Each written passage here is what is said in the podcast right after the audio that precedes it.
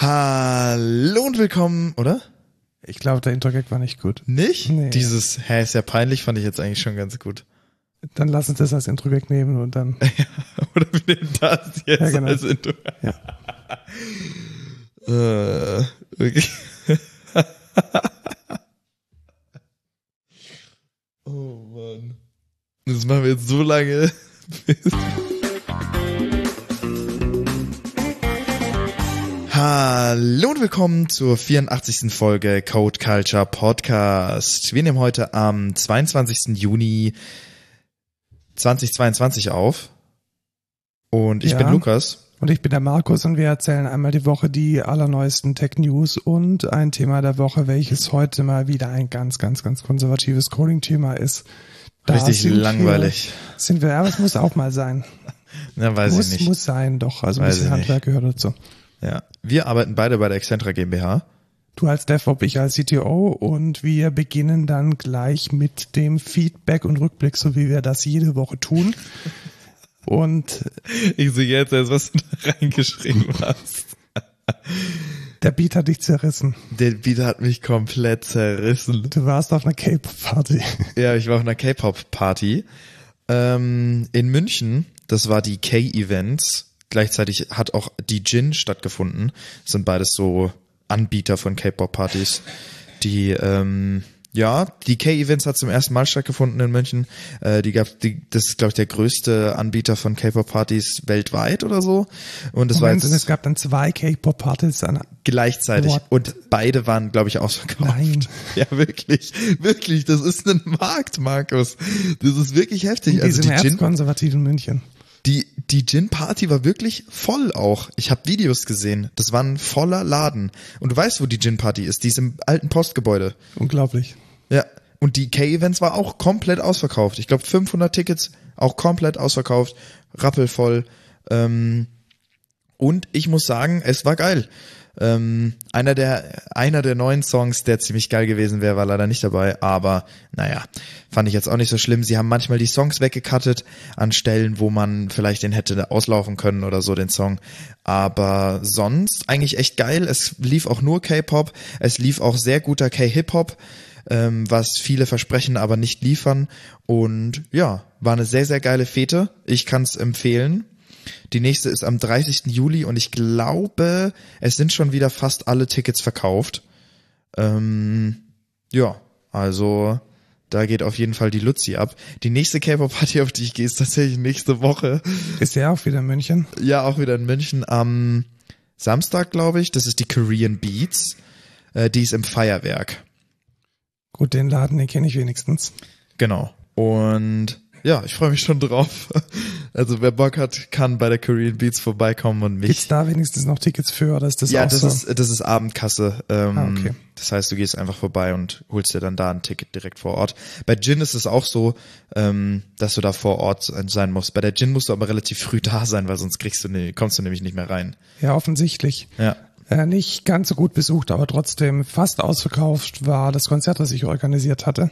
Dornenreich. Ja, genau, du hast jetzt mal angehört, sie haben dir mega gefallen, gell? Ich hatte Angst. Ich hatte wirklich Angst beim Seriously? Zuhören. Äh, Ich muss schon sagen, ich hatte schon so ein bisschen so, oh, so, so Uncanny Valley, so ein bisschen, Ja, weiß das, ich das nicht. soll die Musik auch machen, glaube Ja. ich. Also das ist äh, Hör ich mir nicht Teil noch des mal an. Ähm, es war super tatsächlich. Äh, wir waren in, wir, haben es in Stuttgart veranstaltet und es kam dann doch, also ich würde sagen genau die richtige Anzahl von Menschen, weil es war im Zentral. Das Zentrale ist ein Club, da passen ordentlich gepackt so 200 Leute rein und wir waren ja, also mit Corona und so möchte man ja jetzt nicht unbedingt das Risiko so massiv eingehen. Und so mit 120, 130 Personen war es dann schon ähm, fair, fand ich. Also das ist so genau die Dichte gewesen, von der ich denke, dass es mit dem, mit der aktuellen Corona-Situation passt. Und wir waren parallel zum Rammstein-Konzert und diese ganze Stadt war halt dicht. Ja. Also wer Stuttgart Und kennt nicht schon, wegen Alkohol. nicht wegen Alkohol. Wer Stuttgart kennt, äh, wegen, das ist schon an einem normalen Wochenende ist das Ding einfach zu, weil irgendwie Pragsattel und ähm, die Weinsteiger einfach die einzigen Zu- und Abflüsse in diese Stadt sind. Und ich bin mir ziemlich sicher, dass das locker irgendwie 10 bis 20 Prozent der Leute, die selbst eine Stunde oder zwei Stunden oder vielleicht sogar drei Stunden Puffer eingeplant haben, um zu Rammstein zu fahren mit dem Auto, dass die nicht mehr rechtzeitig angekommen sind. Ja. Das ist mies. Weil Rammstein ja auch noch auf dem Cannstatter Vasen gespielt haben. Das heißt, es ist der einzige große Parkplatz, der halt zur Verfügung gestanden hätte in der Stuttgarter Innenstadt. Und dann gab es noch Schienenersatzverkehr, weil die S-Bahn Richtung Bietigheim-Bissingen irgendwie dicht war. Also alles ziemlich, ziemlich katastrophale logistische ähm, Zustände, aber uns hat's nicht gestört. Wir haben schön Black Metal gemacht. Ja, und nice. tolle Sache. Und du bist Dornreich-Fan geworden, habe ich jetzt gehört. Eher weniger. Es tut mir leid. Schade, schade, schade. Ähm, ich habe letzte Woche beziehungsweise diese und letzte Woche auch noch was gemacht. Und zwar hat die Excentra, also die Firma, bei der wir arbeiten, ein Produkt, mit dem man als Automotive-Firma äh, ganz besonders gut seine, seine ERP-Aufgaben lösen kann. Und da wollen wir die neue elektronische Arbeitsunfähigkeitsbescheinigung mit einbauen. Also so nach dem Motto, hey, man kann in den Stundenbuchungen dann sehen, ob eine Krankmeldung richtig ist oder nicht. Ja, das ist ja schon mal cool. Eigentlich hätte es jetzt auch der Rand der Woche werden können, Eigentlich schon, ja. weil, jetzt stellt man sich vor, man, man führt 2022 mit einem neuen Startdate 2023 so eine Technologie ein, so eine digitalisierte Technologie und dann möchte man vielleicht auch zukunftsfähig sein. Und was ist denn der zukunftsfähigste Standard, Lukas, den du dir vorstellen kannst? Also wenn man heute praktisch so einen Webservice einführt, über den man zertifiziert gewisse Daten digital abfragen kann, was machst du dann?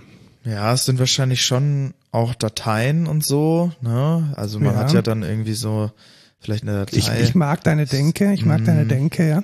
also so eine Datei Text- auf Englisch. Textdatei, ja, ja. Textfile, So. File Ja, und das möchte ich transferieren, transferieren, über genau. ein Protokoll. ja. Was Wie nimmt man wär's denn mit FTP? Ja, genau.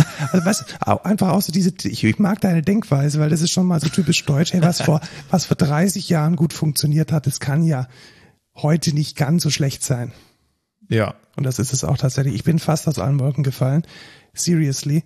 Die elektronische Arbeitsunfähigkeitsbescheinigung verwendet einen dateibasierten Austausch über FTP. Wow. Das äh, erfordert einen, äh, einen Pl Applaus auf jeden Fall. Definitiv. Und ähm, ich wollte gerade einen Witz machen, dass es, dass das Protokoll älter ist als ich. Ist es tatsächlich. Oder Nee, was? Es ist Nee. ein Jahr jünger als ich. Ach. Seriously, es ist ein Jahr jünger als Also ich. 25. Äh, Ja, natürlich. also wer es nicht weiß, ich bin im Orwell-Jahr geboren. Äh, 1985 kam ähm, dann das äh, File Transfer Pro- Protocol in der heutigen Form raus. Es gab 1980 einen Vorgänger. Das ist meiner Meinung nach ein Skandal. Ich habe äh, das auch in Richtung Bundesministerium, Gesundheitsministerium, in Richtung Karl Lauterbach getwittert. Aber irgendwie interessiert es kein Mensch. Ja. Ähm, die müssen das erstmal auf den FTP-Server legen, den Tweet. Stimmt, Äh, wir müssen ihn ja. ausdrucken Ja. und dann, äh, Und dann genau, ma- markieren. ja genau markieren und dann äh, muss der, der Scan dann noch verarbeitet werden. Wir haben uns Fax. das letzte Mal ähm, etwas, ja, zurückhaltender geäußert oder eher äh, etwas kritisch geäußert zu dem neuen Apple Pay Later Feature. Genau, und das hat jetzt auch die Presse aufgegriffen und deswegen wollte ich euch noch hinweisen auf einen sehr guten Read von The Verge, unserem Lieblings-Hipster-Magazin, die das genauso kritisch sehen wie wir und ähm, die Möglichkeit der instantanen Verschuldung einer ganzen Generation in allen möglichen Belangen, weil man mit Apple halt echt ziemlich viel bezahlen kann, ähm, nochmal ausarbeiten. Und der Artikel ist echt ein guter Read, also schaut euch das an.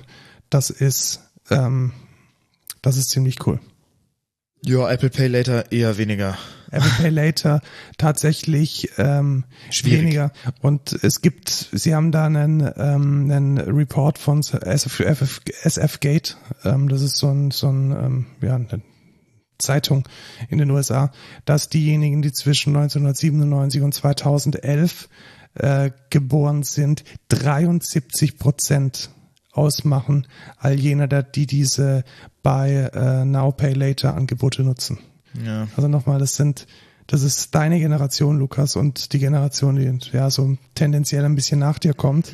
73 Prozent machen die von diesem Produkt aus. Also das ist definitiv ein, ein Produkt, welches sich an die jungen Menschen richtet, die potenziell sich damit schon in sehr, sehr frühen Jahren verschulden. Ja. Nicht so geil. Was aber hingegen geil sein kann, wir wissen es noch nicht.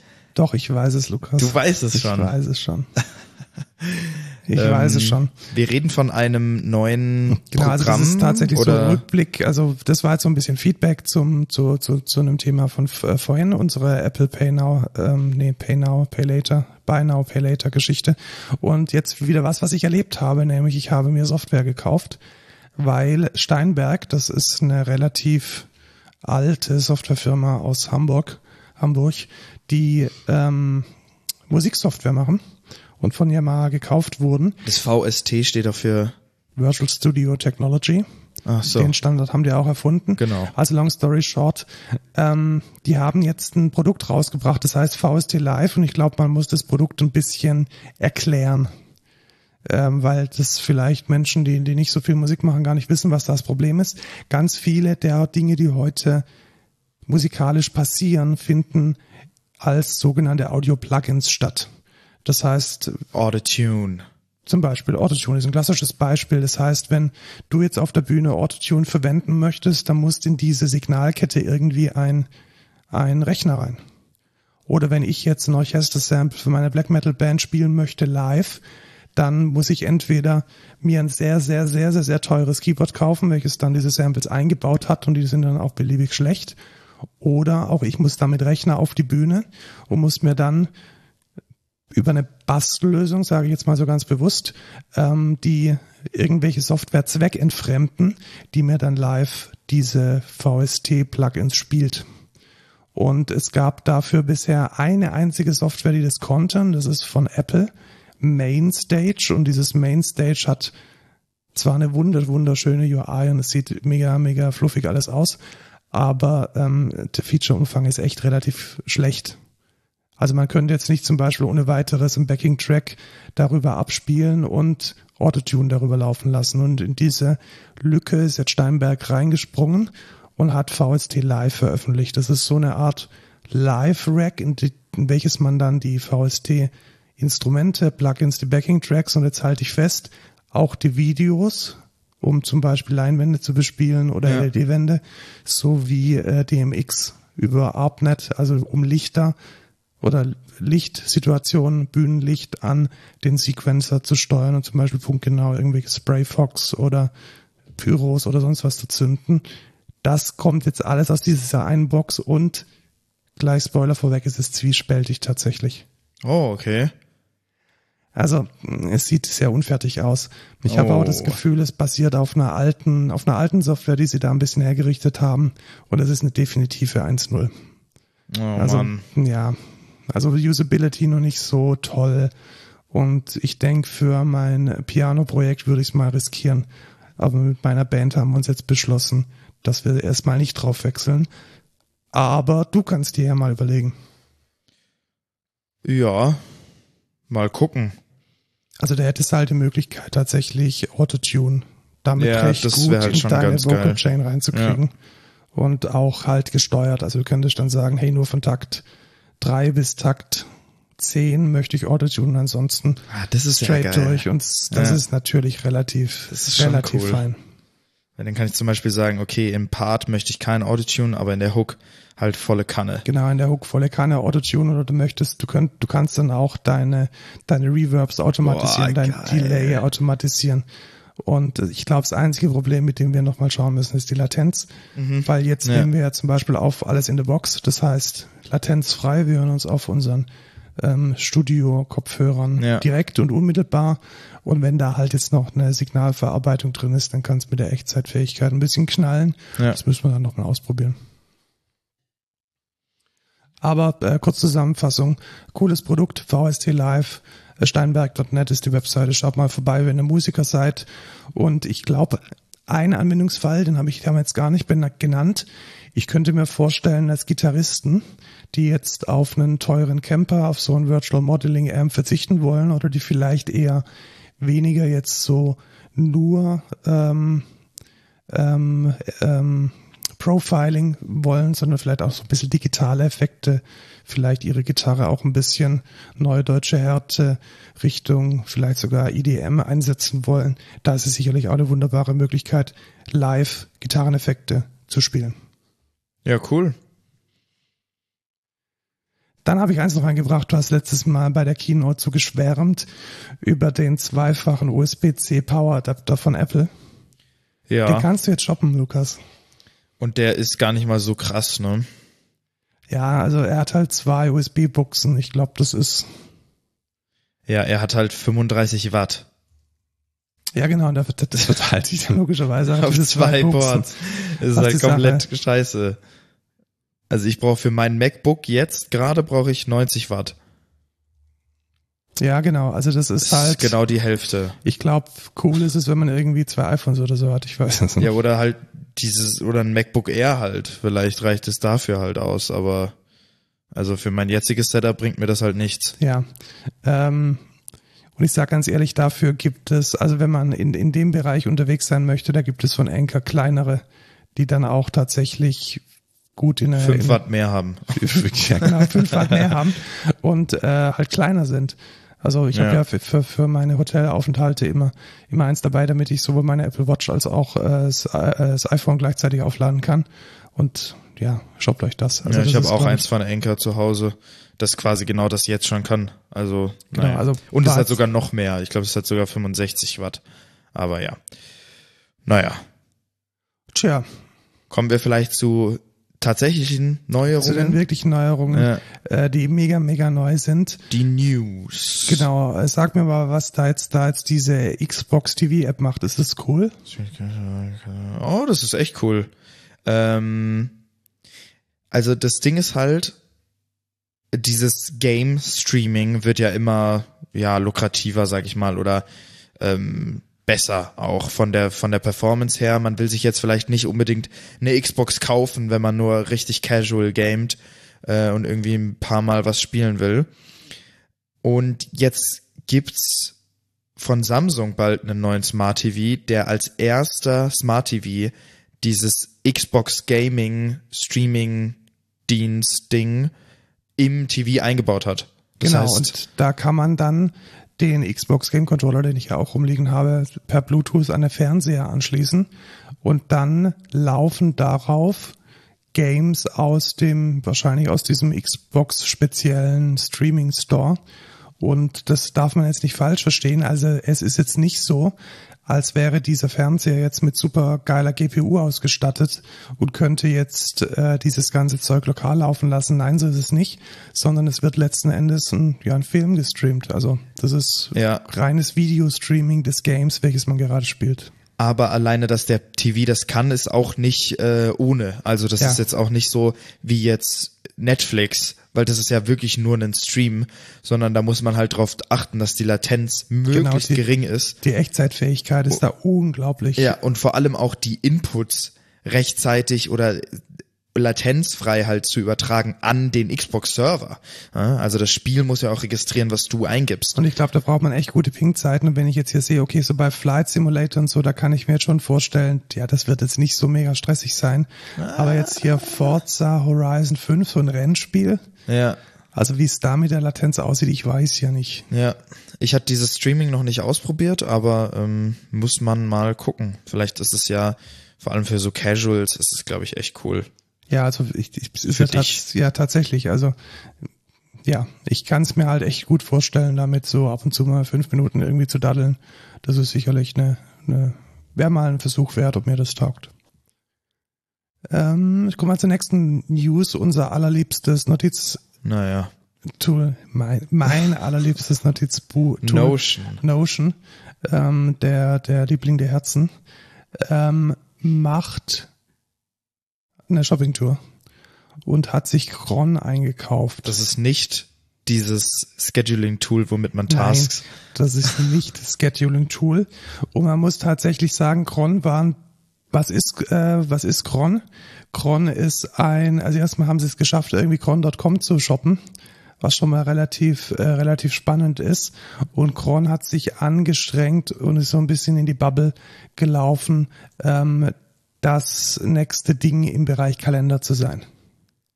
Also sie wollten, sie wollten den, den Kalender revolutionieren, wollten da mit ein bisschen ja, KI und Team, automatisches Team-Scheduling und so Verständnis von natürlich sprachlichen Formulierungen, wollten damit so ein bisschen punkten und haben jetzt offensichtlich sich selbst an Ocean verkauft. Und ich weiß ehrlich gesagt nicht, ob ich das jetzt geil finden soll oder nicht. Willst du auch noch deinen Kalender in Notion verwalten? Und ich glaube, dass es ein definitiv bestehendes Indiz dafür, dass Notion unseren Anwendungsfall vielleicht gar nicht mehr so stark im Fokus hat. Also ich glaube, Notion möchte wirklich ein Teams-Tool werden. Denkst du echt ein Teams-Tool? Ich glaub, ja, ich glaube tatsächlich. Ja. Also ich glaube, dass das, weil Kalender, also Cron macht wirklich nur dann Sinn, wenn du dich mit deinen Teammates abstimmen möchtest. Ja, aber du hast ja keinen Chat. Und das, ja. Und du hast Sie- ja keine Calls. Sie sagen, Sie sagen ja auch, ja, das ist tatsächlich ein guter Punkt. Das ist tatsächlich ein guter Punkt. Und Sie sagen ja aber auch, Sie sind genau das, was Slack nicht ist. Also das war ja so am Anfang ein bisschen die? Das sagen ja, die. das, echt? das war so der, das war so der Pitch am Anfang. Ich weiß nicht, ob der immer noch gilt. ja, aber es ist ja, es ist ja auch so. Ja, genau. Also sie, sie haben machen alles eigentlich- das, was Slack nicht macht. Ja, aber ich kann halt auch sagen, ja, also wir sind genau nicht Excel. Ja, so, genau. Wir, hä? wir machen alles außer Excel. Wir sind nicht YouTube, wir sind keine Videoplattform. Das ist Nein, also es wurde, es wurde schon so ein bisschen vermarktet als die perfekte Ergänzung zu Slack. Aha. Also so nach dem Motto, du hast irgendwie deine, deine instantane Kommunikation, dein Chat, deine Teams, vielleicht auch dein Videocall, wenn du Slack Premium hast, im Slack und alles, was Dokumentation ist, Wiki, Koordination, findet dann in Notion statt. Das war so. Okay. Ja, also für mich ist Notion, Jira und Confluence. Ja, und genau da fängt schon an. Für mich ist es das halt nicht. Für mich ist es ein Evernote. Ja, aber könntest du dir jetzt nicht vorstellen, einen, einen Confluence so, so zu benutzen wie eine Notion? Du meinst, dass ich für mich alleine ein Confluence so benutze? Ja, ja. ja, dann ja schon, aber dann ja doch, ja, Ja. aber dann würde ich wahrscheinlich ähm, viele der Features einfach nicht bezahlen und nicht nutzen. Ja, Aber ist vielleicht aber auch ist vielleicht auch okay, wenn, Ja. wenn mir der Rest gefällt. ich weiß halt nicht, also ich, ich finde, das ist, was Notion eigentlich oder für mich zumindest den Anschein macht. Es ist Also halt was, eine, ja, es ist eine sehr gute, eine sehr gute Analyse. Also ich habe ein bisschen wahrgenommen, dass in der frühen Phase von Notion sie ganz stark diese Selbstständigen und diese Creatives und die, die sich selbst managen wollen, targetiert haben. Ja. Da gab es ja dann auch diese, diese Welle von Notion-Beratern. Erinnerst dich, ich hatte da auch mal so Calls mit so ein paar Ja, ja, so ja. Notion-Beratern, die dir dann geholfen und danach haben. warst du dann so, okay, geil, du hast fünf, fünf Tricks rausgefunden und mehr nicht. Genau, ja. Ja. Also ja, hat richtet sich vielleicht auch tatsächlich jetzt nicht an einen Informatiker, sondern vielleicht an jemand, der, ähm, der, das, der jetzt da nicht so äh, sich mit drin ist, ja. Datenbanken, Attributen und Metamodellierung auskennt. Aber ich habe schon so ein bisschen das Gefühl gehabt, dass es so auch ganz stark zum Selbstmanagement dient. Also viele managen damit ihre Habits und managen damit ihr Lesematerial und ihre Filme machen sich Datenbanken über den Bein und so. Also letzten Endes auch das, wie Evernote angefangen hat, so dein Ja. persönliches Notizbuch.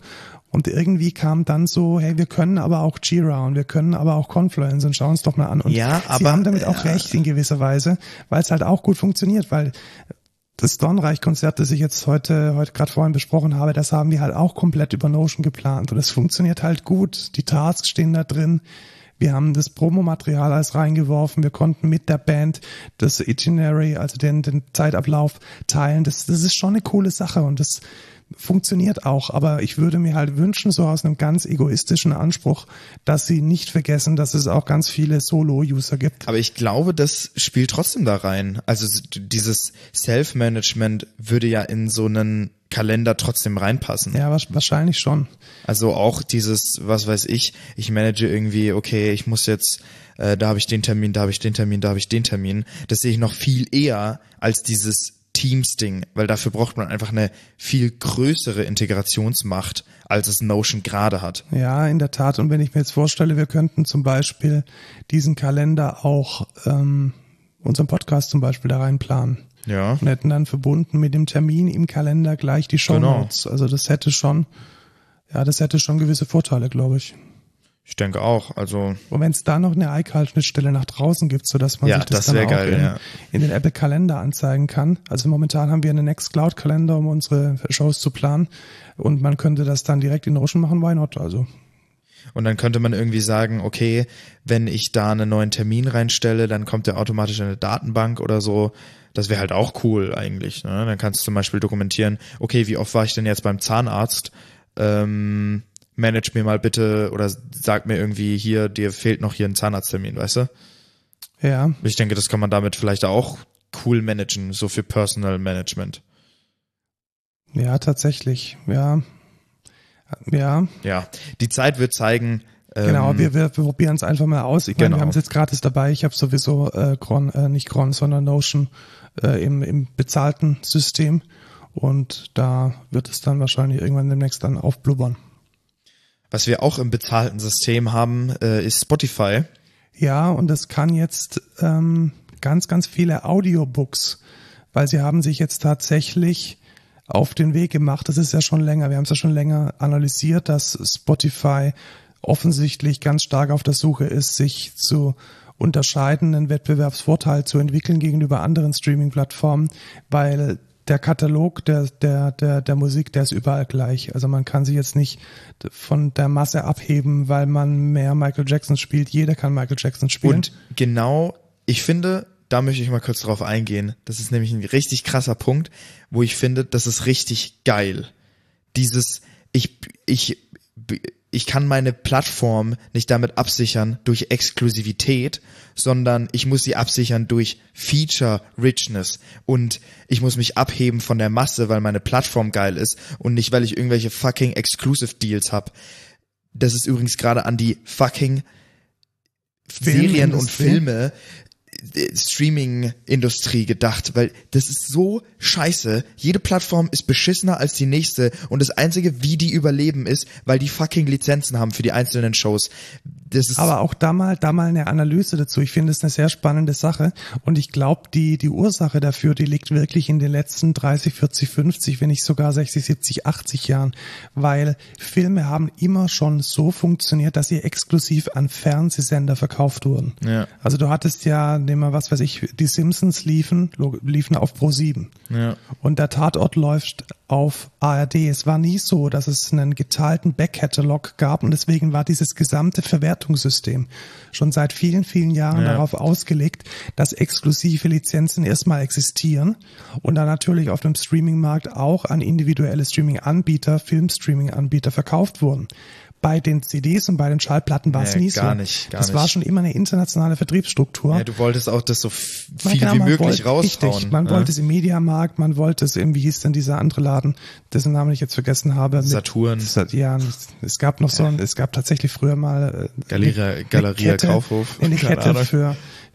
Big Music, Music, Weiß keine Ahnung. Also tatsächlich so eine so eine Kette, die äh, nur, Nur Musik nur vertrieben Musik vertrieben hat. hat, und die, die Älteren unter uns erinnern sich noch dran. Äh, ein Differenzierungsmerkmal von der Müller Drogeriekette war ein unglaublich gut sortiertes, eine unglaublich gut sortierte Audioabteilung. Also man ist tatsächlich früher zum CD Ja. kaufen in den Müller gegangen. Gut, long story Ah, ja, short, aber Müller, ja, ja, klar. Ja. ich glaube aber, dass diese Vertriebsstruktur halt von Anfang an diese Diversität und dieses nicht gegatete in den Genen hatte, weil man seine Schallplatte halt überall anbieten wollte. Und ich Ja. denke, das hat uns jetzt den Hintern gerettet, dass es nicht so ist, dass man Random Artist Lady Gaga nur auf Apple Music hören kann Ja. und ähm, Nickelback nur auf Spotify. Und dass Obwohl das zu Zeiten ja auch so war. Ariana Grande gab es zum Beispiel, oder war das? Oder Taylor ja, Swift es oder gibt so. immer so ein bisschen Beef und so, Ja. aber das sind Randerscheinungen. Das hat sich ja, durchgesetzt. ja, auf jeden Fall.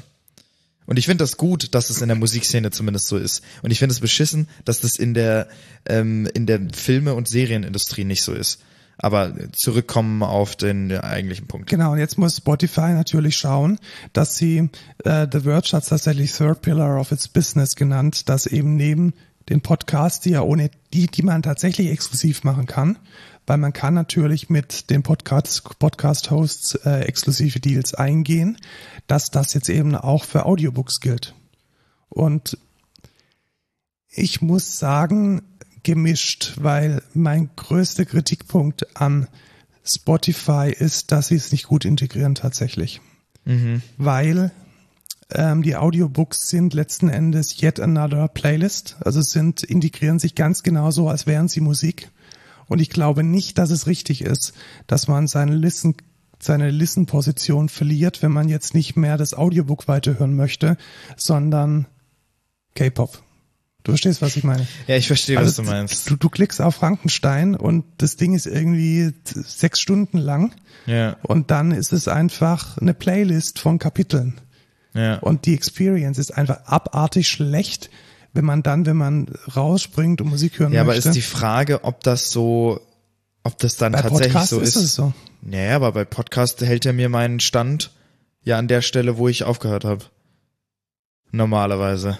Und dann Tatsächlich. kannst du da wieder reinspringen. ja, Das normalerweise ist das schon. ich verpasst habe. Also was, was ich tatsächlich und also was ich zum Beispiel oft mache, ist, dass ich ähm, es gibt ja jetzt schon Hörspiele auf Spotify und die werden eben nicht Ja, das ist halt scheiße integriert. Genau, die weil werden- das, das wird ja auch nicht als Hörspiel Nein, dargestellt. die werden als das ist, CDs das ist, ja, dargestellt, genau, das ist die eben CD. zufällig, zufällig irgendwie fünf Tracks haben oder zehn Tracks und die sind die Aber weißt du, was Kapitel. richtig geil ist? Du musst mal in so eine Benjamin Blümchen Folge gehen und dann auf Shuffle drücken. Du verstehst gar nichts mehr. Das ist dann ziemlich äh, Kafkaesk und ja, weil die ganzen Folgen halt auch 1,30 lang sind oder so und dann so äh, irgendwie Benjamin trifft Otto. ja. Und sie sind im, im Zirkus und tanzen. Der Prozess means äh, Danny, wie hieß sie, wie hieß sie, ähm, die Autorin von Benjamin Blümchen? Weiß ich nicht. Aber dann möchte ich auch noch mal einmal kurz über Spotify ranten. Elfie Donnelly. Ich find's immer noch verdammt. Wusstest du, dass Elfie Donnelly die Ex-Frau von Peter Lustig ist? Nein, wirklich? Doch, ja, die waren, die waren oder sind immer noch, ich weiß es nicht, äh, die waren oder sind immer noch verheiratet. Also ich glaube nicht, weil Peter Lustig ist tot. Dann waren sie verheiratet. Ja, genau. Heiratete Peter Lustig. Genau. Sie heiratete Peter Lustig. Du hast es schon mitgekriegt, dass Peter Lustig Ja, gestorben ja, ist, oder? schon, ja. Okay. Lebt, lebt die eigentlich noch? Sie lebt noch, ja. Weiß ich nicht. Ähm, ich möchte trotzdem einmal kurz über Spotify ranten, weil selbst wenn Spotify sich jetzt irgendwie als Plattform abheben sollte, könnten die doch einfach mal ihre scheiß App und ihre fucking, warum synchronisiert sich diese Scheiße nicht? Ich verstehe es immer noch nicht. Ich habe schon mal von, von vor was weiß ich zehn Folgen oder so darüber gerantet, aber es ist so dumm, dass wenn ich auf meinem Desktop fucking Songs speicher in meine Library, dann auf mein Handy gehe, auf meine Library gehe, die da nicht sind. Und die werden auch nicht gedownloadet, nichts. Es wird einfach nicht gesynkt. Mach doch einfach alle Minuten einen fucking Fetch, wenn ich in der App bin oder so. Was ist denn das? Das ist doch scheiße. Und man kann nicht nach Genre filtern. Warum kann man nicht nach Genre filtern? Ich hab fucking acht Millionen Liked Songs. Ja, das ist, bist du vielleicht ähm, Wie kann ich denn da der Einzige sein? Das kann nicht sein. Ich nutze die Likes gar nicht, weil die sind einfach schlecht implementiert. Es ist, es fuckt mich so ab. Ich höre halt richtig viel Verschiedenes. Ich habe 4500 Songs in meinen Lieblingssongs und ich kann die jetzt nicht filtern. Da, da höre ich irgendwie einmal K-Pop, als nächstes kommt Haftbefehl mit Rücken an der Wand. Das ist doch, es ist scheiße. Also ich als Metal-Fan muss an dieser Stelle sagen, ich weiß, dass jegliches Filter nach Genre ähm, nicht funktionieren kann. Weil was Zumindest ist, ein bisschen. Dann filter es doch nach Metal oder so. dann habe ich aber genau drei Songs äh, rausgefiltert. Warum denn drei Songs? Du hast dann deine ganze Library, wo alle Metal-Songs drin sind und dann kannst du zumindest ein bisschen filtern. Willst du jetzt wirklich, wenn du in deine Liked Songs gehst, fucking Piano-Tracks und Ludovico ein Audi, Beethoven und äh, Donreich hören? Ja, will ich. Nein, das ist doch wann wann wann hörst du das? Wenn ich, wenn ich gerade keinen Bock auf Black Metal habe, dann skippe ich halt und dann kommt wieder ein Piano-Track. Ja, aber Also das ich ist da relativ. das finde ich scheiße. Ich will nicht skippen. Ich will eine Playlist hören oder eine Reihenfolge von Songs, wo ich sag, ey, die habe ich mir selektiv ausgewählt, die ist richtig geil und ich möchte einfach durch meine Liked Songs filtern. Ach, das ist doch scheiße. Ich hasse Spotify.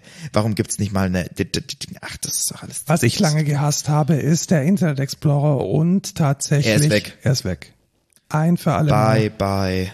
Ähm, der Internet Explorer ist komplett weg. Also wer es noch nicht gehört hat, der Internet Explorer wurde ja vor, vor vielen Jahren schon ersetzt durch den Microsoft Edge, durch den Edge Browser. Der wiederum, und das ist vielleicht die schlechte Nachricht an der Geschichte, jetzt ist halt auch eine komplette Rendering Engine gestorben. Oh, buhu. Ja, also wir haben, seriously, wir haben jetzt nur noch ähm, Chromium Ja. mit Edge und Chrome, Safari mit Safari auf iOS und, äh, Ja, und Firefox. und WebKit mit Firefox. Ist es WebKit? Ich glaube, es ist Ich WebKit. dachte, das heißt Gecko. ah, gute Frage. Oder ist Ich Gecko der Driver? Ja, ich weiß es nicht. ich- Firefox Engine, ich google das mal. Ich das Äh, heißt ja, Gecko. tatsächlich, ich glaube, das WebKit könnte auch die äh, Engine von äh, von ähm, wir gefährliches Halbwissen, Ja, genau. sehr gefährliches Halb, äh, Halbwissen. Ich fülle den Raum. Du yeah. füllst mal den Raum. Ja, genau. ja. Markus googelt, während ich noch rede. Ich habe damals in Internet Explorer ähm, Sachen gegoogelt. Äh. Gecko. Gecko ist tatsächlich der, der Ich Engine von Firefox. Ähm, genau, aber ja, keine Ahnung, es benutzt eh keiner mehr. Äh, schön. Es ist tot. Genau, und die Engine von Safari ist WebKit. Also WebKit gehört zu Safari, äh, Chromium zu Chrome und äh, Gecko ist die Engine für äh, da seinerzeit noch Mozilla, heute ganz, ganz früher Netscape und heute dann Firefox. Alter Netscape. Schlimm. Ähm, schlimm oder nicht schlimm, das prüft das Bundeskartellamt. Weil äh, die Tracking-Regelungen von Apple auf dem Prüfstand stehen. Und ja, schwierige Sache. Und ich muss da tatsächlich sagen, ich finde es immer spannend, wie das liberale Amerika auf diese, auf solche, ähm, auf solche Datenschutzmaßnahmen reagiert. Also was ist passiert? Das Bundeskartellamt hat sich eingeschalten mit einer kartellrechtlichen Prüfung, ob die Tracking-Regelungen und das App Tracking Transparency Framework von Apple, ob das denn so richtig ist, weil die ähm, der Vorwurf jener ist, dass Apple damit nur die Transparency von Drittanbieter. Drittanbietern überprüft und sich halt mit dem Betriebssystem selbst und mit den im Betriebssystem nativ enthaltenen Apps halt schön drum drückt. Und dass dies insbesondere gegen ähm, direkte Mitbewerber von Apple, also nehmen wir Google. ja, näher Google vielleicht nicht so. Doch, vielleicht mit als Mail-Anbieter definitiv doch. Äh, ich würde aber zum Beispiel sagen Spotify oder Netflix. Also Netflix ist sicherlich ein direkter Konkurrent für Apple TV Plus und Spotify ist ein direkter Konkurrent für Apple Music. Ja, aber Google ja auch mit Google Fotos. Ja. Also Google, hab- ähm, sagen wir es mal so, es gibt genug Wettbewerber für ähm, für Apple und für vor allem, weil Google ja auch ihre eigenen äh, Handys machen. Richtig, das ist wahr. Und ihr eigenes und Betriebssystem. ein eigenes Betriebssystem.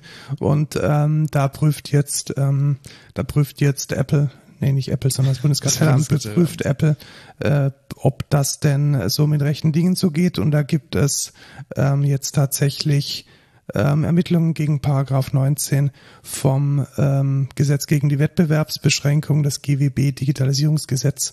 Und das verbietet genau solche Dinge. Und ich bin gespannt, was dabei rauskommt. Jetzt stell dir vor, ähm, die finden raus, dass es nicht rechtens ist oder so und dann entfernt Apple einfach das Ganze wieder. Das ist, das ist das Problem, das ich auch sehe. Ja, also das wäre so dumm, wirklich. Ich würde es allerdings schön finden, wenn es, wenn Apple, also was wäre denn das Minimum? Apple müsste eine Liste rausgeben, welche, ähm, welche Tracking-Dinge die von Apple selbst verwendeten Apps machen. Ja. oder ge geschriebenen Apps. Also ich glaube, das wäre der Kompromiss. Also dass man letzten Endes genau diese Liste, die jetzt äh, da aufgeführt wird, wenn man äh, Google äh, Google Mail oder Gmail vom App Store runterlädt, dass es diese Liste eben auch gibt, entweder zum Einsehen oder zum Runterladen oder zum direkten Anzeigen in iOS für die Apple eigenen Apps. Und ich glaube, damit Ja. wäre die Sache auch Genüge getan und ähm, ich sehe es eher positiv tatsächlich, weil ich finde es schon wichtig, dass es da einen freien Markt gibt. Ja, finde ich auch. Und ähm, John Gruber von Daring Fireball wettert komplett dagegen und meint, ja, wenn Apple diese Plattform aufgebaut hat, dann darf Apple da auch tun und lassen, was man möchte. Wenn man ähm, eine Plattform hat, dann Ja, sollte man aber das ich kann auch tun das, können. ich kann das aus dem Standpunkt des Bundeskartellamts natürlich auch verstehen. Ja, weil du sagst, wenn du jetzt Apple bist ähm, und du die Macht hast über deine Plattform, du dann aber deine Apps auch wirklich bevorzugst für alles Mögliche, dann hast du keine Netzneutralität mehr. Oder? Ja, ja, genau so ist es. Und John Gruber vergleicht es jetzt, das war ein, oft zitiertes und auch auf Twitter rumgereichtes Zitat. Uh, I'll go back to my analogy. It's like pawn shops suing to keep the police from cracking down on a wave of bur burglaries. Also es wäre so, als würde man die, was sind Pawnshops auf Deutsch, die gebraucht waren, Ach so, ja, ja, ja. ähm, äh, verklagen, um ähm, die, um, um gegen, gegen ähm, Diebstahl. Diebstahl, äh, Raubüberfälle vorzugehen. Ja, nee, ist es nicht. ja, außerdem werden die ja nicht, aber egal. Genau, also äh, nee, ein Pornshop äh, klaut ja nicht selbst. Also das, Ja, ist, genau, das also- ist einfach oder kommt, nee, also das ist eine schlechte Analogie und ich Finde ich möchte auch, da auch ja. tatsächlich sagen, ähm, dass äh, ich hier nicht, obwohl ich sonst ein großer Das, Fan das von Tom erste Gruber bin. Mal, oder? Ja, das, das ist zum ersten Mal. Also da finde ich dann doch, dass das deutsche Modell von einer bestehenden Privatheit und von einem fairen Markt auch auf Plattformen, die potenziell von Firmen aufgebaut wurden, dass, äh, dass das auch ähm, allgemein gut ist. Ja. Dass Apple da nicht das Recht hat oder generell der Plattformanbieter nicht das Recht hat, auf diesen Plattformen zu tun und zu lassen, äh, was sie wollen. Genau, das erste Mal sind wir nicht der Meinung von John Gruber auf Daring Fireball. Es ist äh, ein Äh, für, für mich als Gruber-Fanboy schon Ja. ähm, ein großer Wurf. tatsächlich. Ich bin aber stolz, dass du da so Ja, ich bin ja auch Ähm, durchaus manchmal kritisch gegenüber ja. Apple, obwohl ich den meisten Sachen das, gut finde. Das stimmt. Ähm, was hältst du denn von AI, die dein Code schreibt? Ähm, ich habe da ehrlich gesagt keine Meinung dazu. Und ich muss auch ganz ehrlich sagen, ich weiß auch nicht, ob ich, ob ich jetzt in meinem täglichen Doing dafür den Anwendungsfall habe, weil ganz ehrlich, die Probleme, die ich lösen muss, Ja, genau, da, da hilft keine AI. die haben, genau. Nicht auf der Ebene. Ähm, ich find's halt geil, wenn du so, was weiß ich, Snippets brauchst. Sortieralgorithmus oder Genau, genau. ähm, so typische Sachen. Liste in an Array, ich muss jedes Mal googeln oder Ja. solche Dinge. Fuck, wie war denn das jetzt nochmal in Go oder in TypeScript? Wie habe ich das jetzt nochmal richtig gemacht? Äh, in, was weiß ich, Python. Du weißt nicht mehr genau die Syntax und dann kannst du halt schnell schreiben, ja, okay, mach mir das mal kurz. Äh, und der googelt quasi für dich. Ähm, so kam es mir zumindest immer vor mit Copilot. Ähm, wir reden nämlich über GitHub Copilot. Genau, also GitHub Copilot, wir haben es vor ja mindestens schon ein Jahr im Podcast als ja Preview besprochen und niemand von uns hatte dazu Access und du hättest jetzt Access da drauf und du wusstest es nicht. Genau, ich hatte schon vor, was weiß ich, fünf Monaten oder so Access drauf. Ähm, aber ich hatte bisher auch nicht wirklich den Use Case dafür, weil ich meine, meine Kubernetes Manifest kann jetzt die AI, AI auch nicht schreiben. Ähm, ja, weiß ich nicht. Fand ich bisher noch nie so ansprechend, sage ich mal. Äh, und jetzt soll es ab August auch nicht mehr kostenlos sein, sondern 10 Dollar im Monat kosten. Und dazu muss es halt schon echt gut sein. Also Ja. ich glaube nicht, dass äh, jemand 10 Dollar bezahlt, wenn das Ding einfach nur Quatsch ausspuckt. Ich meine, das ist, das, das ist Spotify. Ja, Das ist ein Spotify und es ist ein Jira. Also seriously, es Ja, ist halt stimmt. Also wenn du deine Firma damit ausstatten möchtest, dann landest du in Preisbereichen wie in, wie in Jira und wie in Confluence. Also dafür Ja. muss der Business Value schon immens sein. Und ich glaube tatsächlich, dass es vor allem für, äh, für Anfänger halt ein, ein guter Deal ist. Ja. Ja, ich sehe da jetzt nicht so wirklich den, Ja, den Vorteil. mehr brauchen wir da jetzt auch nicht drüber zu reden. Ja. Also, Also wer sich's anschauen möchte, kann man jetzt, ist jetzt offensichtlich vorbei. Man kann sich jetzt shoppen für 10 Dollar im Monat Ja. äh, oder 100 Dollar im Jahr, wer äh, mal mit AI programmieren möchte. Also AI, die einem unterstützt beim Programmieren, dem sei das ans Herz gelegt. Viele von euch werden es wahrscheinlich nicht brauchen. Ja, was viele von euch wahrscheinlich auch nicht brauchen werden, weil Was ich sie, wahrscheinlich überhaupt nicht durchsetzen würde. Ich Ja. finde es so lächerlich. Äh, wir hatten vorher von VSTs geredet. Genau, und VST ist einfach ein Standard, der hat sich etabliert und er hat sicherlich seine Schwächen und äh, auch Vorteile, Nachteile wie jedes andere Ding auch. Und jetzt hat äh, der kleinste Hersteller einer und ein relativ kleiner Hersteller von Audio-Plugins gedacht, hey, investieren wir mal hier irgendwie ein paar Mannjahre, machen einen neuen Standard, der heißt Clever Audio Plugin API, kurz CLAP. Clap, yo. Ähm, wer ist der, äh, wer ist der, äh, der, der DAW-Hersteller? Das ist Bitwig. Noch nie Doch, gehört. doch, Bitwig kennt man doch. Machen die nicht von was? dieses- Was machen die denn? Ach, ich, ich vergesse immer den Namen. Äh, Bitwix Studio machen die. Noch nie gehört. Also ich kenne nur, ich Ja. kenne nur Logic, ähm, FL Studio. Ich würde, Ableton, auch, ich würde auch tatsächlich sagen, das ist, das ist wirklich der, ich glaube, das ist die kleinste dort, die man sich so vorstellen kann. Ich meine, selbst Reaper ist größer. Ja, das, ja tatsächlich, ja, wirklich. What the fuck? Äh, die ganz bekannten Artists Carl Finlow und Yuri Urano sind offensichtlich Ah, Fans von mh. Bitwig. Ich habe den Und, Namen und was ist Yuhi? äh, äh, UHE Ja. ist, ähm, die sind tatsächlich ein bisschen bekannter, aber aus äh, ganz anderen Gründen, weil die nämlich ähm, DSP-unterstützte Plugins machen. Also du kannst praktisch so High-End-Audio äh, Karten kaufen und dann laufen Teile von äh, diesem äh, Zeug laufen dann auf dem ja, laufen dann auf der auf diesem DSP und was was sie machen, das muss man wirklich sagen, das ist schon ein bisschen ja Standard möchte ich jetzt nicht sagen, aber es kommt, es ist bei den EDM-Guys halt relativ beliebt. Äh, Diva und Zebra. Aha, Das sind so Synths, die kauft man sich, wenn man kenn ich irgendwie. nicht. Ja. Ähm, kann man mit Clap äh, Sachen rückgängig machen innerhalb des Claps? ja, wahrscheinlich ist das das einzige Alleinstellungsmerkmal. Ich weiß es nicht. Aber dann wär's alles- schon geil. Weil alles andere funktioniert in VST nämlich echt ziemlich gut. Und ich verstehe es nicht. Also es gibt einen neuen Audiostandard. Ich fänd's, ich hätte es cool gefunden. Muss Aber zumindest mal ein bisschen Konkurrenz, weißt du? Das ist doch auch cool. Ein bisschen Ja. so den Boden hier aufwirbeln oder so. Ja. Staub aufwirbeln. Ja, oder wie auch immer. ja und ja und nein. Ich hätte es cooler gefunden, muss ich ganz ehrlich sagen, wenn die Leute Let's Bar äh, vorangebracht hätten. Das war nämlich der Linux Audio Developers Simple Plugin API. Ähm, das kommt so aus dieser Open Source Ecke und du siehst die Webseite hier. Nee, leider nicht, weil der Weil der, weil Äh. der, der, der Absorber dazwischen Ja. steht. Das ist irgendwie so gefühlt seit, seit 100 Jahren nicht mehr angefasst worden. Äh, das hat ja nicht mal CSS da Kann drauf. ich mal CSS drauf, genau. Also wenn man da vielleicht mal so einen offenen Standard motiviert hätte, nicht irgendwie das nächste proprietäre Ja. Quatschdings. Also, ja. Ja. Apropos proprietäres Quatschding. Windows Defender gibt es jetzt für macOS, iOS und Android. Ich muss tatsächlich sagen, ich finde es nicht ganz verkehrt. Warum finde ich es nicht verkehrt? Weil das Ding im, also es ist, was ist es? Es ist Dings, Dings trifft relativ gut, weil je nach Betriebssystem macht es unterschiedliche Sachen. Ähm, unter Windows ist es eine Art äh, Firewall und Adblocker und ähm, Nee, es ist kein Adblocker.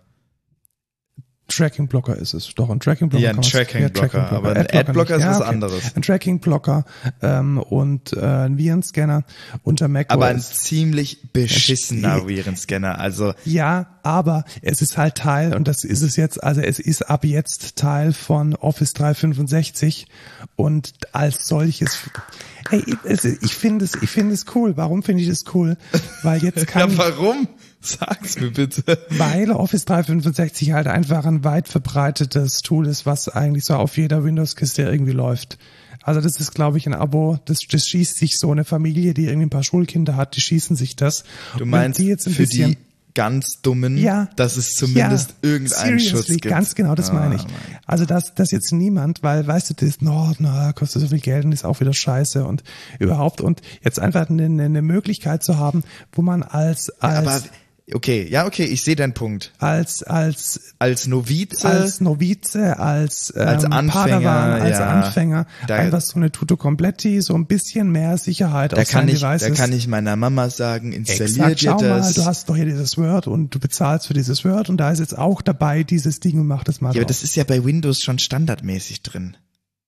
Und jetzt kannst du mal, ja, gut, Und also, ich muss sagen, also sorry, aber wer einen Virenschutz auf fucking macOS braucht, der hat auch irgendwas falsch gemacht. Was installierst du dir denn bitte auf deinem Mac? ja, also die, Also es gibt ja nicht mal Access. ja, weißt du, du kennst ja die Leute, die sagen, hier bezahlen Sie bitte diese Rechnung, dann klicken die drauf. Aber welche dieser Seiten targetet denn Mac? Ich habe das habe ich noch Hm, nie ich weiß gesehen. nicht, also doch, ich kann mal, also so Phishing und Spam und so, also ich, ich denke Ja, schon, Phishing, aber ich weiß nicht, ob ja, der das- Windows Defender ja, so krass in Phishing reingreift. Also was er auf jeden Fall macht, ist doch, ich- könnte ich mir schon vorstellen, weil was er macht, ich habe es kurz ausprobiert, er registriert sich halt als äh, VPN, ist aber kein VPN, sondern er verwendet die VPN API, um halt den Netzwerkverkehr zu filtern. Ja, dann sollte aber die Blocklist auch so gut sein, Das genau. dass das halt geblockt Ahnung, wird. aber ja, ich, also ich bin sehr skeptisch. Also ich fand den Windows Defender schon immer scheiße. Der war schon seit Tag eins war der aus bei mir am Rechner. Gut, also man, man hat, man bezahlt ihn jetzt, man kann ihn nutzen oder man kann es auch sein lassen. Ja. Da kommen die ja zu Dingen, die man anfassen kann. Ähm, und das fand ich, also ich muss echt sagen, Ikea überrascht mich immer wieder. Ikea überrascht mich immer wieder, weil sie haben jetzt eine Kooperation mit äh, der äh, Swedish House Mafia. Finde ich sehr lustig natürlich, ne? Also Warum? Ikea halt und die Swedish House Mafia. Ja klar, also das, Das ist, äh, ja. finde ich sehr lustig. Ähm, gut, also was, was machen Sie? Sie haben die IKEA Frakta-Taschen, das sind einfach irgendwelche Techwear-Sachen, vergessen was. Nicht Sieht der so Rede wert. okay. Aber drei andere Dinge finde ich sehr interessant. Und zwar haben, Uh, okay, haben ich sehe es Sie, gerade. ja, Sie Ja. haben einen Schreibtisch komplett dediziert für Audio Production. Der sieht auch ziemlich geil aus. Stell dir den hier rein. Nein, und ich sagte auch warum. Warum? Erstens ist er zu klein. Oh, okay. Also er ist kleiner als den Tisch, den ich hier habe. Und zweitens ist, also ich stelle mal kurz vor, was es ist. Es ist ein ziemlich gut designter Schreibtisch. Alles schwarz. Er hat zwei Metall ähm, als, ähm, als Füße, darauf eine Holzplatte und wie man es für die Audio Production eben braucht, zwei erhöhte ähm, Träger für Ständer für die Studioboxen und jetzt kommt's ein ausziehbares Fach für ein, ein Master Keyboard oder für ein Keyboard. Cool.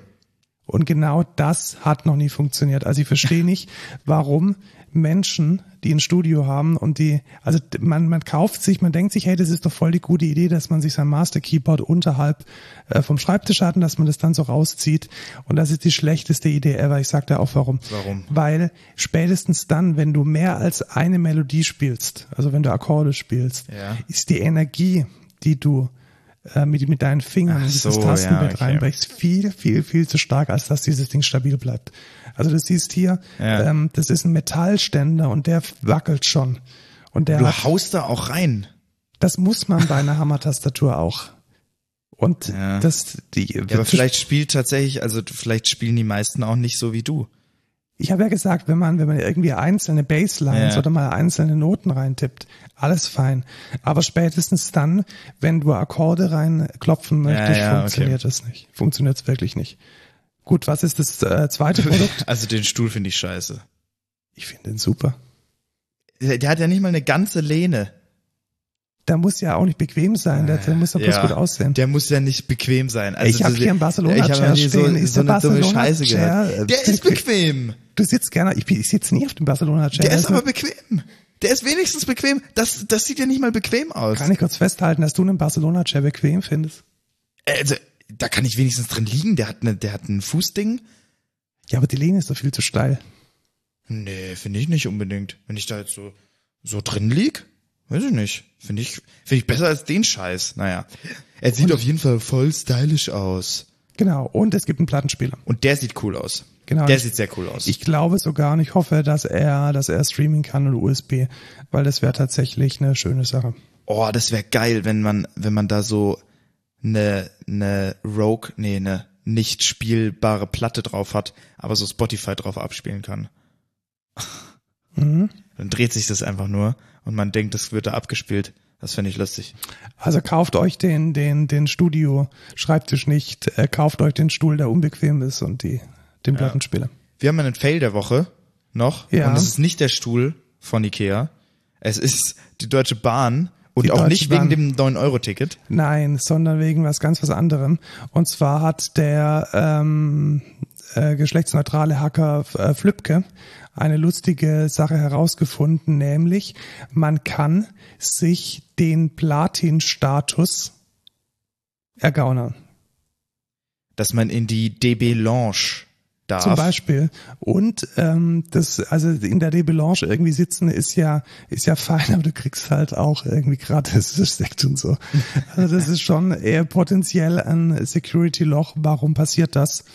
Die äh, Zutrittsprüfung, die liest die Payload von dem äh, Aztec-Code auf dem Ticket. Aztec ist ein Standard für, ähm, für äh, QR-Codes.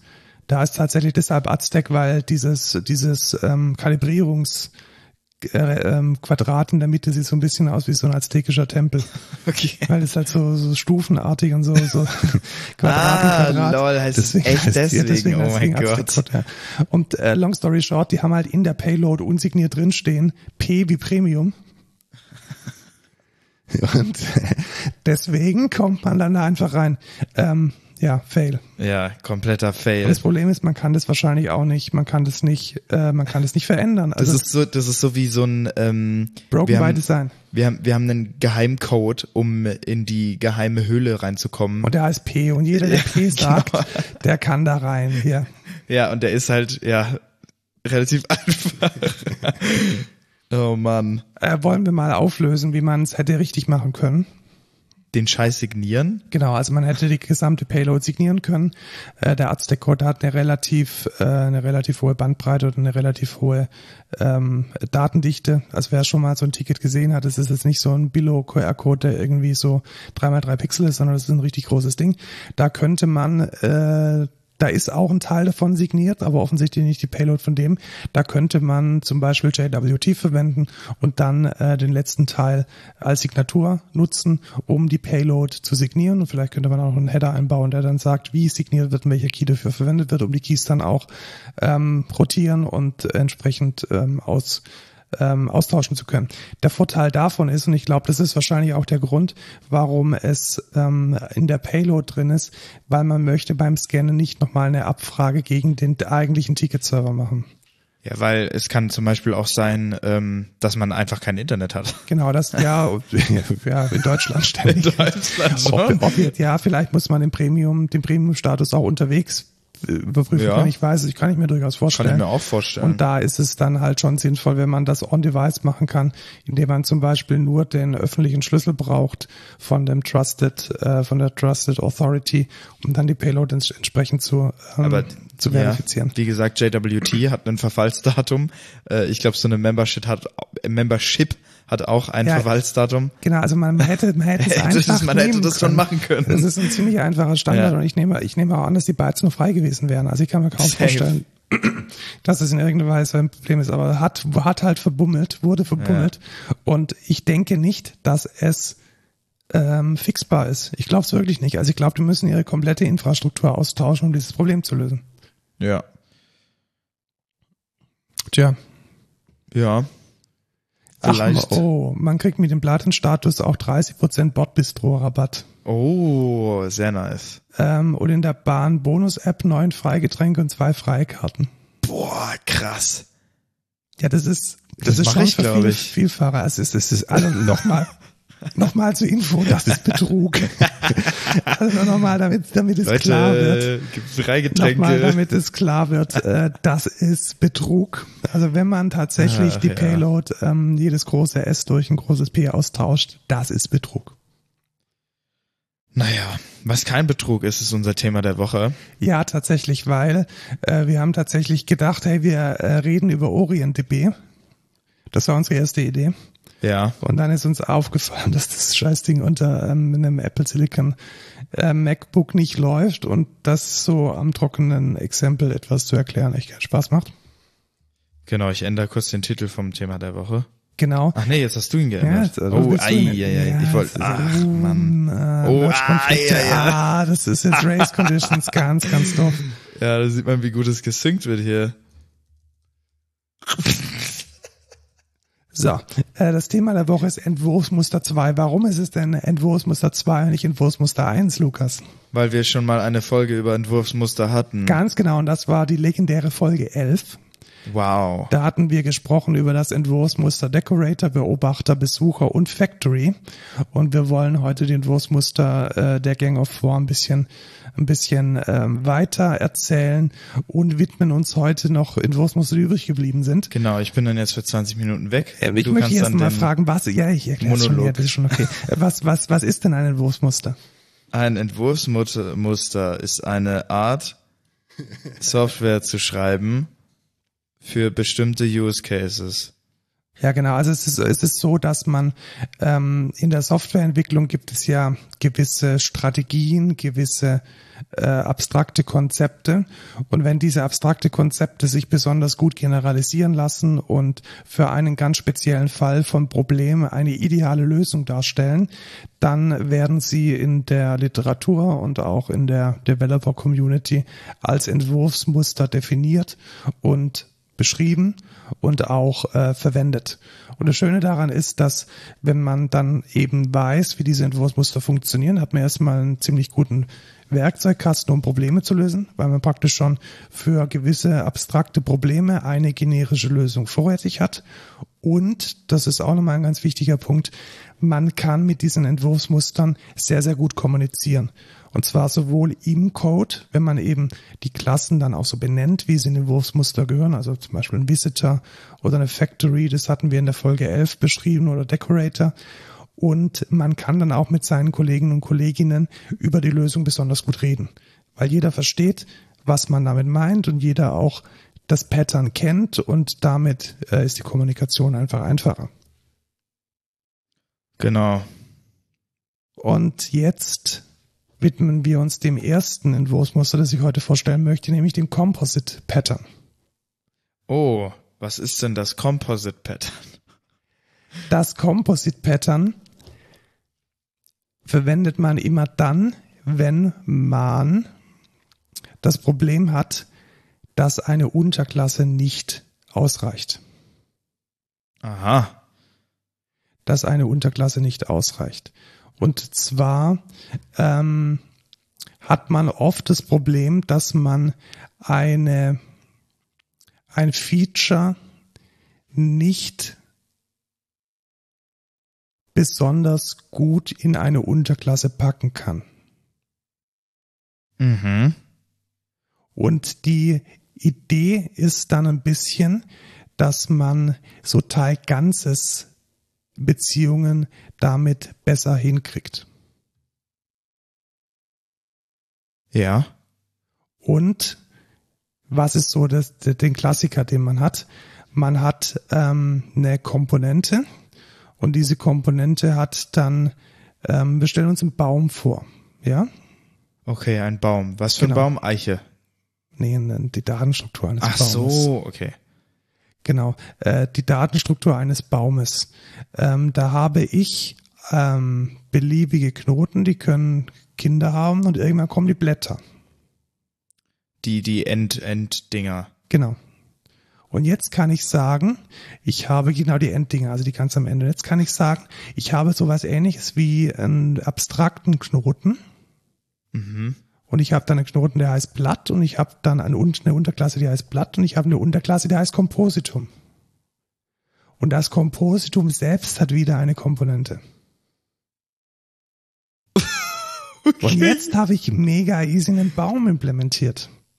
Das heißt, ich habe dieses Problem gelöst, dass eine Unterklasse ähm, sich selbst haben muss oder sich selbst als Oberklasse. Das war dieses Problem, das ich nicht mit der Klassenhierarchie lösen kann und ähm, bin jetzt in der Lage, den Baum über drei Klassen zu beschreiben und ähm, die können sich dann auch alle beliebigen Methoden eben teilen und ich habe dann die Methoden im Blatt und die Attribute im Blatt und im Kompositum. Das war jetzt vielleicht ein sehr abstraktes Boah, Beispiel. Alter, komplett abstrakt. Bitte, kannst du das? Jetzt mache ich, jetzt mache ich ein anderes Beispiel. Jetzt mache Okay. ich ein anderes Beispiel. Ähm, UI-Elemente. Checkbox und Tab Group und Textfeld. Ja. Die teilen sich ja definitiv die Eigenschaft, zum Beispiel Draw, also male mich auf die Oberfläche, male Ja. mich in die UI. Ja. ja. Das heißt, die brauchen eine gemeinsame Oberklasse. Aha. Ja. Und jetzt ist es ja aber so, dass eine Tab Group weitere Kinder haben kann. In einer Tab Group kann ich jetzt ja als Inhalt zum Beispiel eine Checkbox und ein Textfeld haben. Mhm.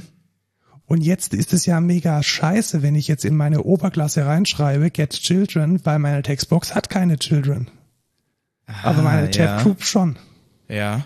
Das heißt, ich füge diese Kompositum-Unterklasse rein und die hat dann eine Oberklasse in beliebiger äh, Multiplizität.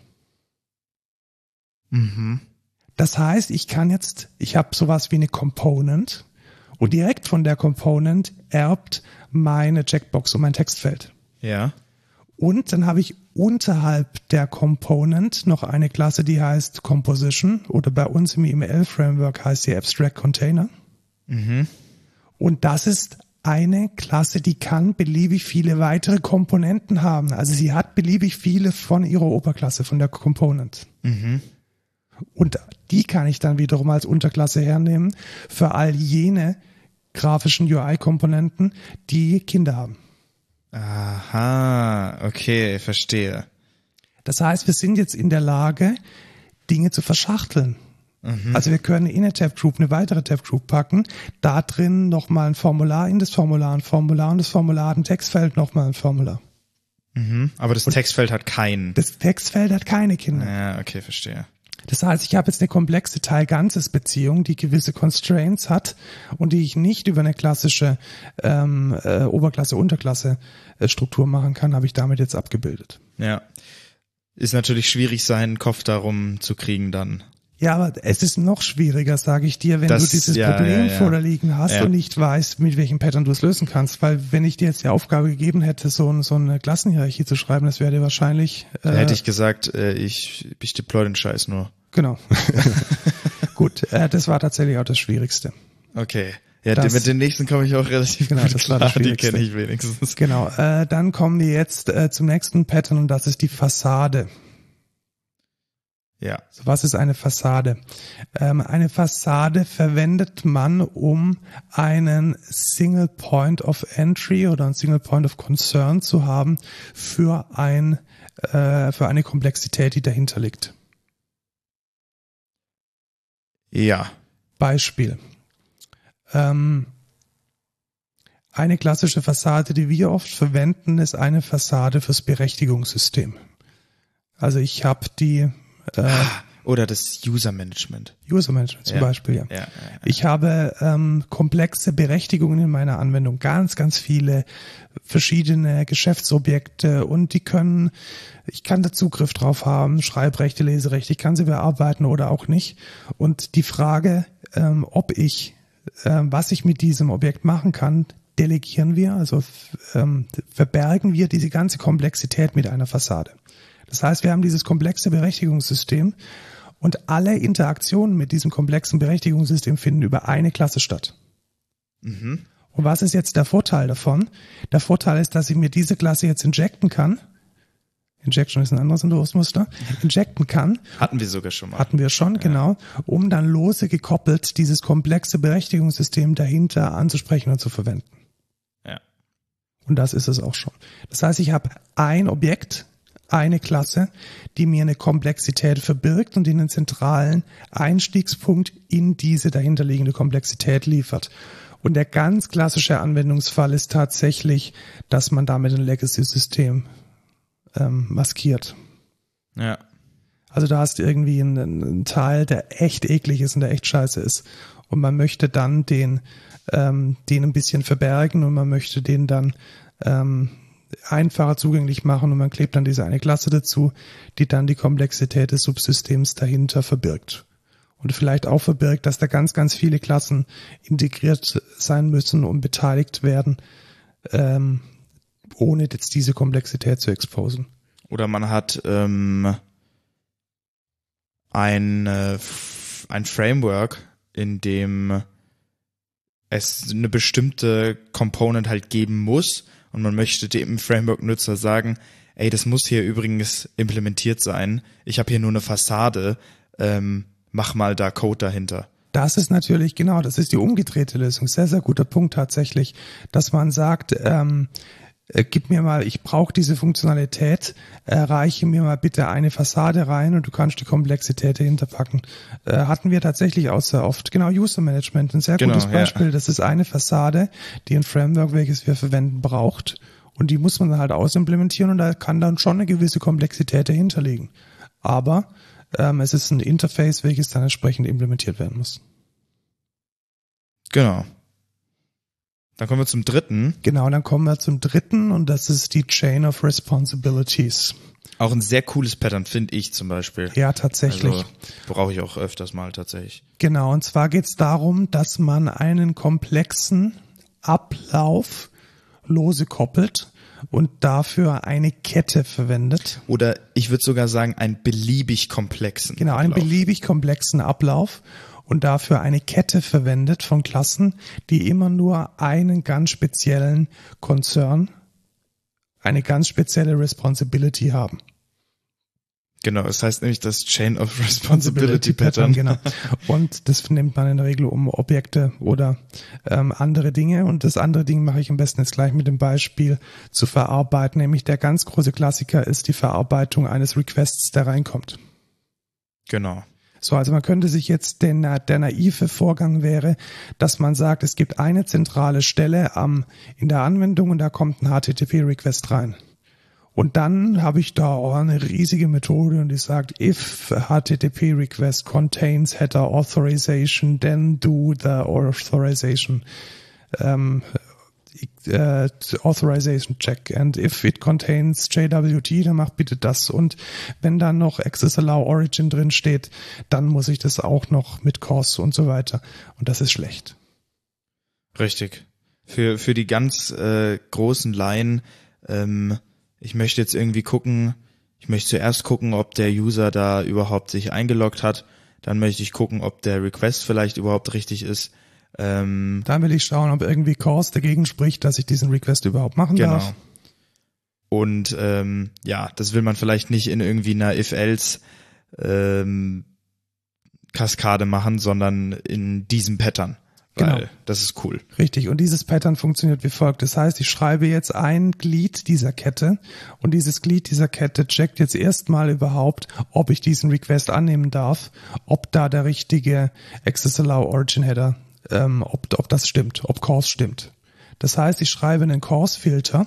Jetzt sind wir schon beim richtigen Begriff dafür, weil man das hauptsächlich in der Software API für Filter und für, ja, eigentlich nur für Filter verwendet. Und dann kann ich jetzt diesen Request verarbeiten, bearbeiten und erst dann an mein nächstes Glied in der Kette weitergeben, wenn ich der Meinung bin, yo, dieser Request darf durch. Ich kann da Dinge rauslesen, ich kann da Dinge reinschreiben, ich kann mir den Request machen, was ich will, aber ich mache alles nur innerhalb meiner Responsibility. Das heißt, ich habe eine Kette, die macht nichts anderes als Course. So, und dann kommt die nächste Kette, dann gebe ich weiter und dann sage ich einfach so, ich bin jetzt fertig mit diesem Request, jetzt darf da weiter, jetzt geht dann das nächste Glied der Kette. Und dieses nächste Glied der Kette schaut zum Beispiel, ob ein Authorization Header drin ist.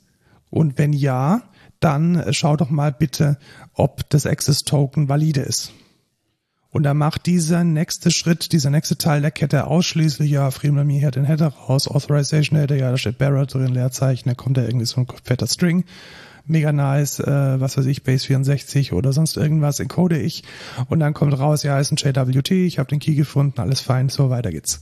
So, und dann kommt der Nächste, der sagt, hey, ich müsste jetzt eigentlich zu diesem Access-Token noch ein Identity-Token irgendwie oder ein Identity-Header mit reinschreiben, damit alle, die nach mir kommen, wissen, welcher Dude denn überhaupt diesen Request gemacht hat. Und dann kann ich mich um meine Responsibility kümmern oder ausschließlich die Identität, die Identity sicherstellen. Und da kommt vielleicht der Nächste und der sagt, hey, da ist ja eine Session, eine Session-ID mit drin, hey, ich muss den Session-Scope wiederherstellen und irgendwie so meine ganzen Sachen hier rein injecten, ähm, mache ich mal.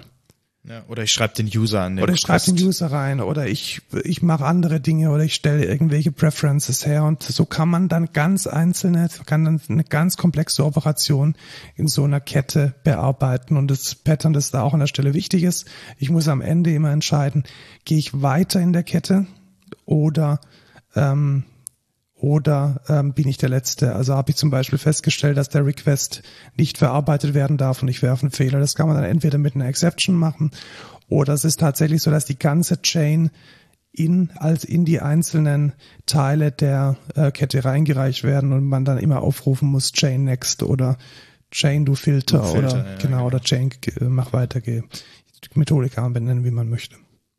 Ja, ganz typischer Use Case, den wir auch immer haben, ist, ähm, wir haben einmal OAuth, wenn ein User an einen Service geht, vom Browser aus, und wir haben manchmal Machine-to-Machine Communication, das heißt, andere Services wollen an Services rangehen und dann machen wir es so, dass wir quasi als erstes in der Kette einen API-Token-Filter haben, um zu gucken, ey, hat der so einen XAPI-Token-Header mit einem richtigen API-Token drin? Wenn ja, geil, dann lasse ich ihn durch.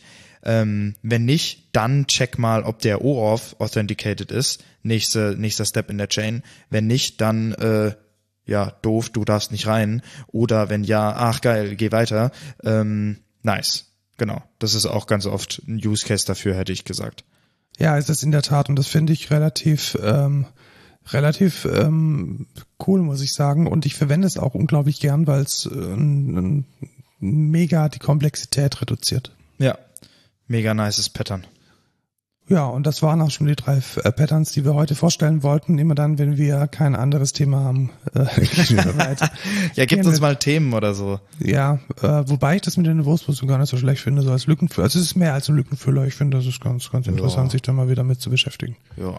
Gut, kommen wir zum Code der Woche.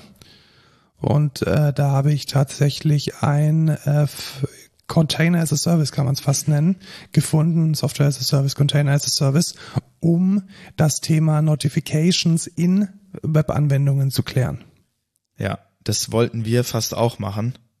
Haben dann aber relativ schnell gemerkt, oh, das gibt's schon und wir verwenden es einfach. Es heißt Novu. Und was macht Novu denn, Lukas? Ja, das macht, ähm, das nimmt dir quasi Notification Management ab. Also man hat es ja ganz oft, dass man irgendwie sagt, ähm, you have unread messages oder so in einem Social Network oder man hat irgendwie, ey, es gibt einen neuen, äh, was weiß ich, du hast einen neuen Eingang von einer Berechnung oder so in deinem neuen System. Ja, oder irgendwie Ahnung. ein Job ist gefailt oder sonst irgendwas. Genau. so klassische Berechtigungen. Und da hat man oft das Problem, dass man die sowohl per E-Mail verschicken möchte, als vielleicht auch als Push-Nachricht auf der mobile App und man möchte es in der App anzeigen. Und da muss man gelesen markieren, sich überlegen, ja, wann schicke ich denn die E-Mail? Wie schicke ich denn die E-Mail? Was ist denn der User dafür? Und wie sieht das Ding aus? Und wie integriere ich das? Und genau dieses Problem löst Novu. Also wenn ihr App-Entwickler seid und in äh, serviceorientiert arbeitet, dann stellt euch Novu ein äh, Backend bereit, über das ihr diese Nachrichten äh, managen könnt. Also ihr könnt die da hinschicken und abfragen.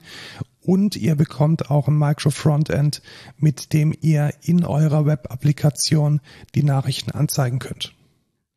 Und was ich besonders schön finde, die haben offensichtlich Funding bekommen, sind sie ganz stolz drauf, oben mit einer Bauchbinde 6,6 Millionen Seed Funding. Das Ding ist komplett Open Source und sie stellen dir, euch, uns allen Container bereit. Also man muss es nicht zwangsläufig als Software as a Service betreiben, sondern man kann die Container auch lokal in seiner Infrastruktur laufen lassen und lokal verwenden. Das finde ich eigentlich relativ nett. Ja, und wir haben uns das mal angeguckt äh, und augenscheinlich sieht alles eigentlich ganz cool aus. Es ist bloß leider in JavaScript geschrieben. Ja, aber das stört einen ja nicht, wenn man es genau, wenn man es einfach nur verwendet. so verwendet. Und ja, ihr könnt euch das gerne selber mal angucken und euch eine Meinung bilden.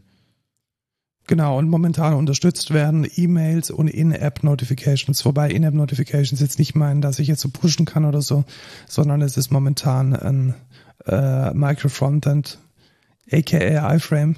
Ihr macht euch immer lustig, wenn ich Microfrontend sage, weil äh, das, Es ist halt ein iFrame. ist ein iFrame, ja. Also iFrames sind irgendwie Jahrzehnte alt. Microfrontend klingt Fast äh, so alt wie FTP. Ich glaube, sie sind, sie sind jünger als FTP. äh, Microfrontend klingt ein bisschen sexier. Ja. Und ähm, Microfrontend, um dann diese Notifications anzuzeigen. Was wir, was wir aber noch nicht hingekriegt haben, ist, ähm, wenn man nicht irgendwie E-Mail als Software as a Service benutzt, eine E-Mail zu verschicken, oder? Genau, also die Leute im Chat haben gemeint, im Discord haben gemeint, man kann da dieses ähm, dieses Next.js, Nee, E-Mail.js. nicht J- Node.js, Node.js. irgend so ein Node-Mailer oder so. Node-Mailer heißt, glaube ich, Ja. genau. Den der Ferne im Jahr muss man sich alles nochmal anschauen. Ja, ich weiß auch nicht. Ähm, aber es ist im Prinzip ist es cool, weil das ist eigentlich ein Problem, was was viele wahrscheinlich haben und man will es nicht nochmal implementieren. Genau, das ist der Code der Woche. Wenn ihr auch dieses Problem habt, dann nutzt es und freut euch äh, gemeinsam mit uns, wie wir uns jetzt über den No-Code der Woche äh, freuen, weil Lukas und ich haben einfach ein unglaublich gutes Händchen, the next big thing zu identifizieren. Du hast ein unglaublich gutes Händchen in irgendwelche schlechten Startups an, an Apps irgendwie zu sagen, das ist das schon- nächste größte Ding. Wir haben schon Clubhouse eine glorreiche Zukunft vorausgesagt und wo stehen sie jetzt? Nirgends. Niemand benutzt Clubhouse. Wir haben schon dieser Micro-Chat-Plattform eine unglaubliche Zukunft vorausgesagt und wo stehen sie jetzt? Nirgends. Niemand benutzt das. Und jetzt sind wir bei Be Real. Hatten wir auch noch nicht diesen Instagram-Klon, den kann Ja, wir hatten auch noch so einen Instagram-Klon und bisher jede App, die wir als, die ein Social Network war, ist gefailt, miserabel und das wird die nächste sein. Ich calle es jetzt schon. Ähm, es ist eine App, die nur auf iOS verfügbar ist. Das ist schon mal, So wie Clubhouse? genau, so wie Clubhouse und das ist schon mal ein Kriterium, wo ich sag, warum? Also das ist doch jetzt auch nicht so, ich verstehe auch nicht, das ist doch nicht so demanding. Wo ist das Problem, das dann, ah, Das egal. Problem ist einfach, dass du nicht die Leute, die Peasants haben möchtest, die, die, Ja, die genau, Android haben. diese, diese billigen Peasants, die auf Android sind, äh, geht mir weg. Auf jeden Fall ist BeReal eine Plattform, in der du zwei Minuten Zeit hast, ein Bild von dir jetzt und hier zu machen, was dann für den Tag auf der Plattform gepostet wird. Das kann dann entweder nur für deine Freunde angezeigt werden oder auch für andere, die die Plattform nutzen.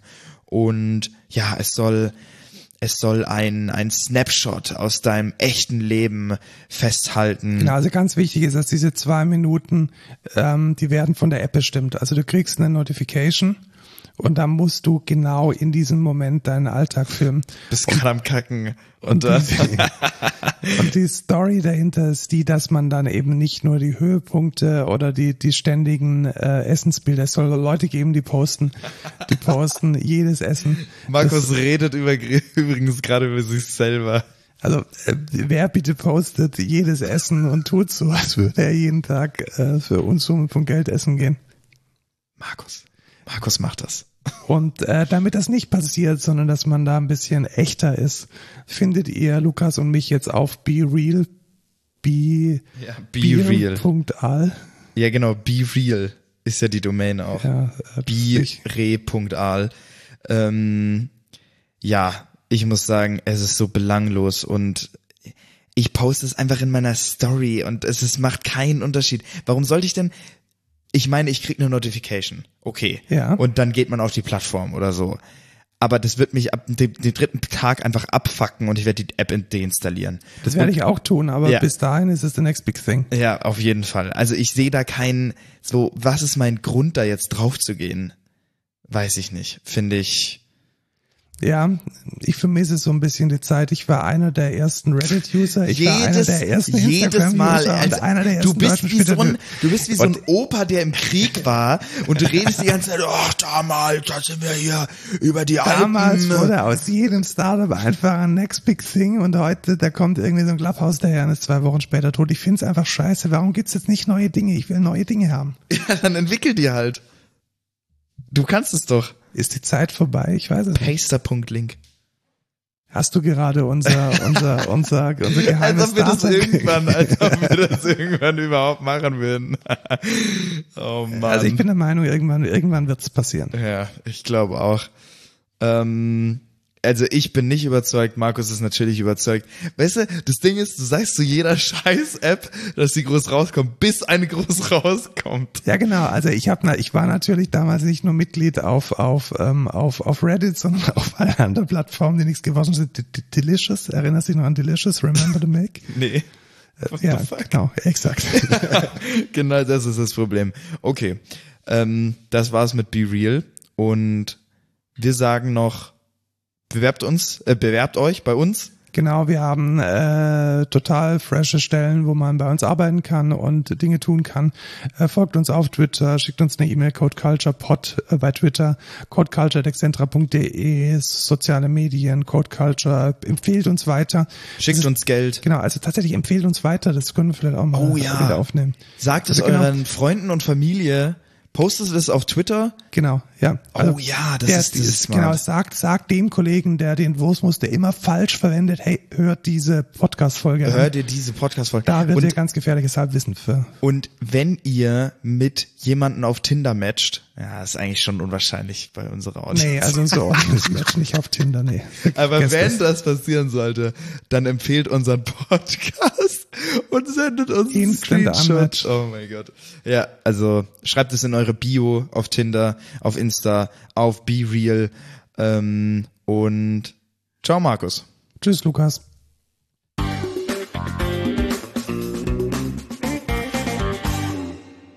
Also dieses Be Real ist ja wirklich kompletter Quatsch.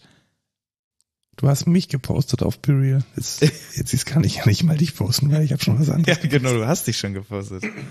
Frechheit. Mist.